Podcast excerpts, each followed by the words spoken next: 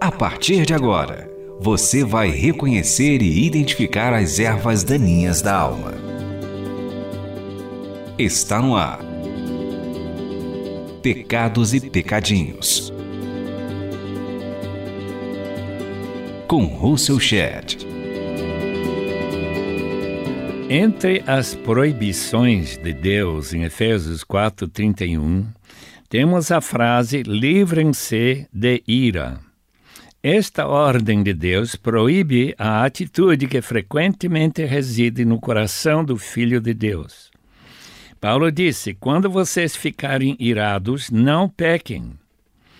Apaziguem a sua ira antes que o sol se ponha, e não deem lugar ao diabo. Efésios 4, 26 e 27. Esta atitude negativa pode ser positiva se for pelo mesmo motivo que Deus fica irado. Ira contra o pecado deve ser positiva. Jesus mostrou sua ira quando reagiu contra os aproveitadores no pátio do templo, comprando e vendendo animais para os sacrifícios. João 2 e paralelos. A ira de Deus se acende provocada pela injustiça dos homens que tratam as criaturas dele injustamente. A ira de Deus é revelada dos céus contra toda impiedade e injustiça dos homens que suprimem a verdade pela injustiça. Romanos 1, 18. Seria uma virtude se nós fôssemos Deus, santos e sem mácula, sentir a ira pela injustiça que os homens maus praticam no mundo. Ficarmos irados contra os males e injustiças perpetradas pelos homens imorais, maus, que se espalham no mundo de maneira cada vez mais frequente, significa que nós também teremos razão para ser irritados. Deus não condena seus filhos por sentir indignação diante das injustiças praticadas contra pessoas inocentes. Sentir ira contra aqueles que agem injustamente é toda natural, porém Jesus disse: Bem-aventurados serão vocês quando, por minha causa, os insultarem, os perseguirem e levantarem todo tipo de calúnia contra vocês. Alegrem-se e regozijem-se, porque grande é a sua recompensa nos céus. Mateus 5, 11 e 12. O Senhor manda que os seus seguidores amem seus inimigos. Não é nada fácil cumprir essa exigência de tirar a ira dos nossos corações. Nossa natureza caída, adâmica, reage naturalmente contra a pessoa que nos prejudica, especialmente quando é premeditado ou deliberado. Jesus foi objeto do ódio e ira dos pecadores, mesmo assim, orou ao Pai pedindo que ele os perdoasse. Esse é o programa Pecados e Pecadinhos para limpar a terra do coração. Qual então seria a ira que o Senhor proíbe para nós que estamos comprometidos com o cumprimento da lei de amor? Somos proibidos sentir ira quando somos prejudicados pelos mundanos que odeiam a Deus e as boas novas que semeamos. A perseguição cria ira naturalmente contra as pessoas que torturam e matam crentes inocentes. Na Coreia do Norte, atualmente, os campos de concentração têm cristãos comprometidos que estão encarcerados pelas milhares. Aqueles que não têm medo de abrir a boca e expressar sua fé verbalmente são sujeitos a tratos muito cruéis. A ira que a injustiça suscita é condenada pelo Senhor, porque não é uma atitude amorosa. Jesus, no Sermão do Monte, disse: Vocês ouviram o que foi dito. Ame o seu próximo e odeie o seu inimigo. Mas eu lhe digo: Amem aos seus amigos e orem por aqueles que os perseguem, para que vocês venham a ser filhos do seu Pai que está nos céus. Mateus 5, 43 a 45.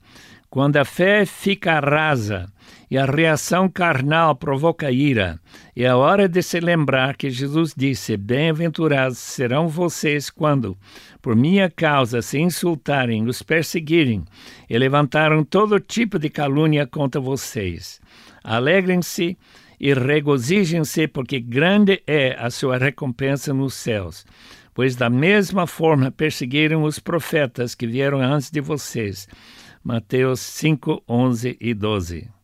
Sem fé no Senhor Jesus Cristo e o seu ensinamento é impossível não ficar irado, muito irado, pela injustiça dos inimigos de Deus contra os seus filhos.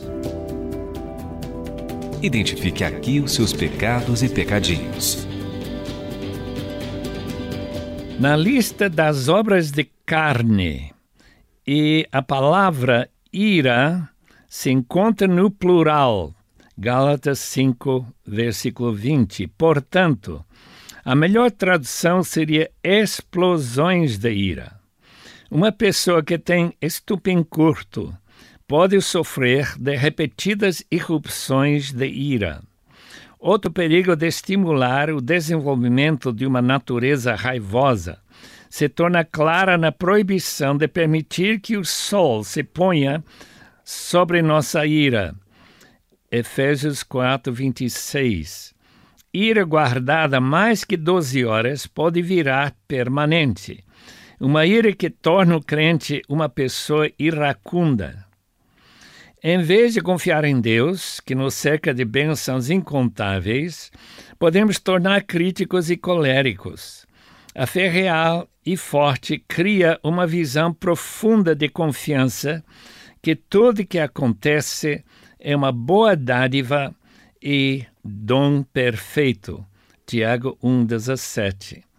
Que desce do trono soberano de Deus para nosso bem. Somente pela fé poderemos considerar um motivo de grande alegria o fato de passarmos por diversas provações. Tiago 1,2.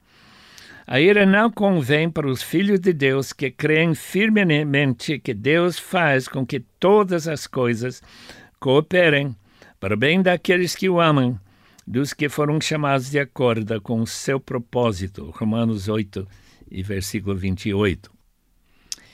Tiago capítulo 1, versículo 2 diz o seguinte: Meus irmãos, considerem motivo de grande alegria o fato de passarem por diversas provações pois vocês sabem que a prova da sua fé produz perseverança. E a perseverança deve ter ação completa, a fim de que vocês sejam maduros e íntegros, sem lhes faltar coisa alguma. Se algum de vocês tem falta de sabedoria, peça a Deus, que a todos dá livremente, de boa vontade lhe será concedida. O que este texto nos ensina é que provações e perseguições são vantajosos para aqueles que recebem com fé e reconhecimento que Deus está em controle de tudo que acontece na nossa vida cristã. Você está ouvindo Russell Shedd falando sobre os pecados e pecadinhos.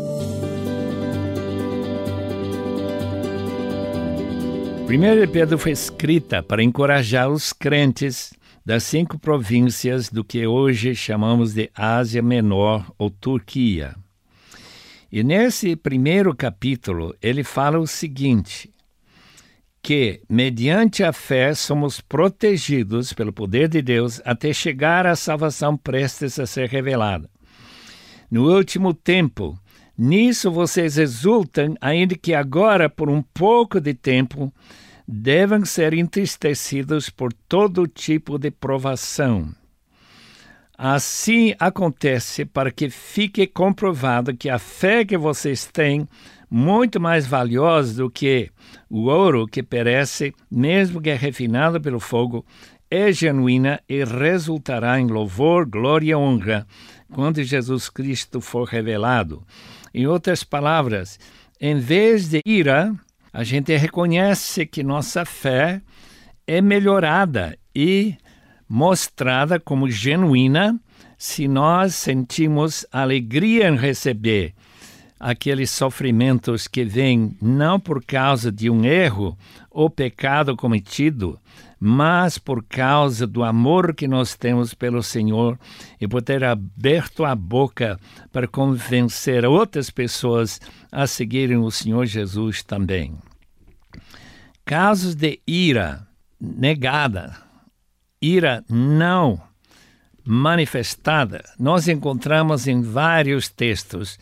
Mencionaria, por exemplo, a atitude que Davi teve em relação a Saul, quando encontrou ele em uma situação que ele podia ter acabado com a vida desse rei malvado, esse rei cheio de ódio contra Davi, mas ele, em vez de atacá-lo, deixá-lo sair livre e sem qualquer problema, apenas mostrar que ele não estava com espírito vingativo.